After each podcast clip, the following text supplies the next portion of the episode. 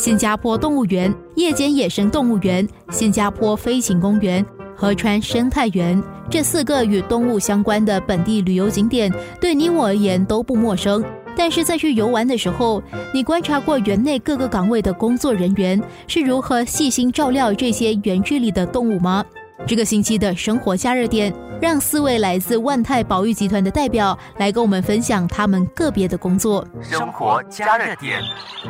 万泰保育集团包含新加坡动物园、夜间动物园、河川生态园、玉朗飞禽公园这几个园区里面的动物食物的准备跟营养上面的管理，都是由我主要的负责。在这些不同的园区里面，其实我们总共有超过一万五千只的动物，超过一千种的物种，需要每天我们营养中心的团队去做管理跟喂食。总共我们的营养中心大概是有十五位全职的员工在去处理跟管理。这些食物，那我的工作主要是负责在比较后勤的管理，就是针对于动物食物采购、食物营养品质控管，跟对于这个动物营养的建议跟管理做出建议这样子。因为我们野生动物养团队基本上是没有直接参与动物的喂食、动物的照养啊，每天的这个流程当中，团队跟动物饲养员这个管理团队其实需要一个很密切的一个沟通跟接触。那通常在每日在照养。流程当中，其实我们的饲养员他们会花比较多心力在观察跟了解动物的采食跟行为的这个部分。那当采食上面出现问题的时候，他会立即回馈给我们团队的成员，然后由我这边来做统筹，去了解说，如果说动物在一些采食状况比较不好的时候呢，我这边在营养上面的支持能够怎么样给出建议？那比如说有一个动物它可能不太喜欢吃某一个类型的蔬菜水果，那我们。在呃，实际上处理上面，饲养员跟我们反映之后，我们就要针对于我们所有可能可以提供的这个菜单跟选择上面来说，哪一个类型的食物呢是比较接近我们当初要。给这个动物吃的这个蔬菜水果，如果说呃，我们因为动物它喜欢吃某一个类型的蔬菜水果，我们就只给它那一种，可能长期下来会有一些营养不良的一个问题。所以其实这个是蛮仰赖在我们营养团队上面去给出这个适合的建议。那但同时间，我们其实也很需要饲养员定期跟准确的给我们一些回馈跟回报，让我们能够做出正确的判断。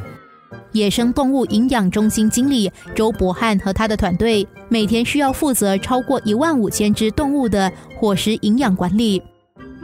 团队大概分成三组人员，一组人员就是包含是我的部分，我主要专门在负责动物营养的一个咨询跟给出建议。那我们有另外一组团队的人员，他们主要是负责饲料的采购跟品质的控管。我给出这个呃食谱营养的这个建议之后呢，由这个采购的专业的团队，他们去针对于觉得动物适合的饲料跟这个需求，他们进行采购。那另外一部分，我们主要核心的团队是所谓。的呃食物准备团队，那这个食物准备团队，他们是依照我们给出这个食谱之后呢，根据我给出的这个数量跟种类，他们依照这个食谱去做一个处理分切，处理跟分切之后，后端他们还会再把这些食物分装之后，再送给不同的厨房跟饲养员，去由饲养员来进行喂食。在我们管理团队上面，每一个团队的分工合作其实是特别重要，因为如果说有一个连接没有配合的非常好的话，其实我们就很难把当初我们希望动物采食的这个食谱传达给动物，然后动物真正吃到我们需要它采食的这个营养。那博汉又是如何为不同的动物调配食谱？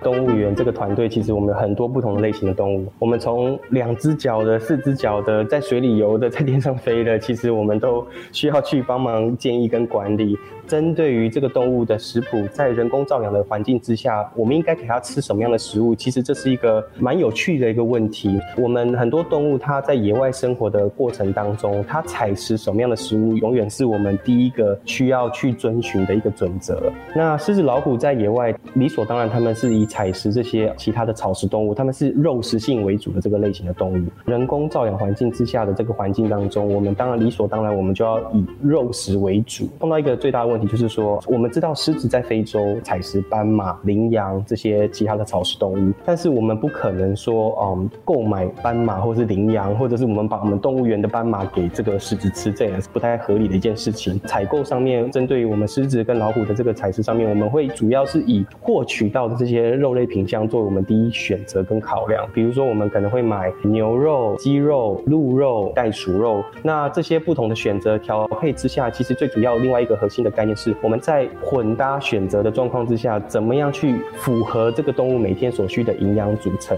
我在计算每天动物的采食的状况之下，我们其实会需要计算它的热量摄取，我们需要去计算这个呃食谱当中的蛋白质、它的脂肪，还有它的维生素，还有矿物质有没有满足它的这个日常所需。最后我们再去看，在我们可以在新加坡在这个地方获取到所有的食物品相当中，能不能配合搭配出能够符合他们营养需求？这个是我们在进行这个食谱管理的一个关键。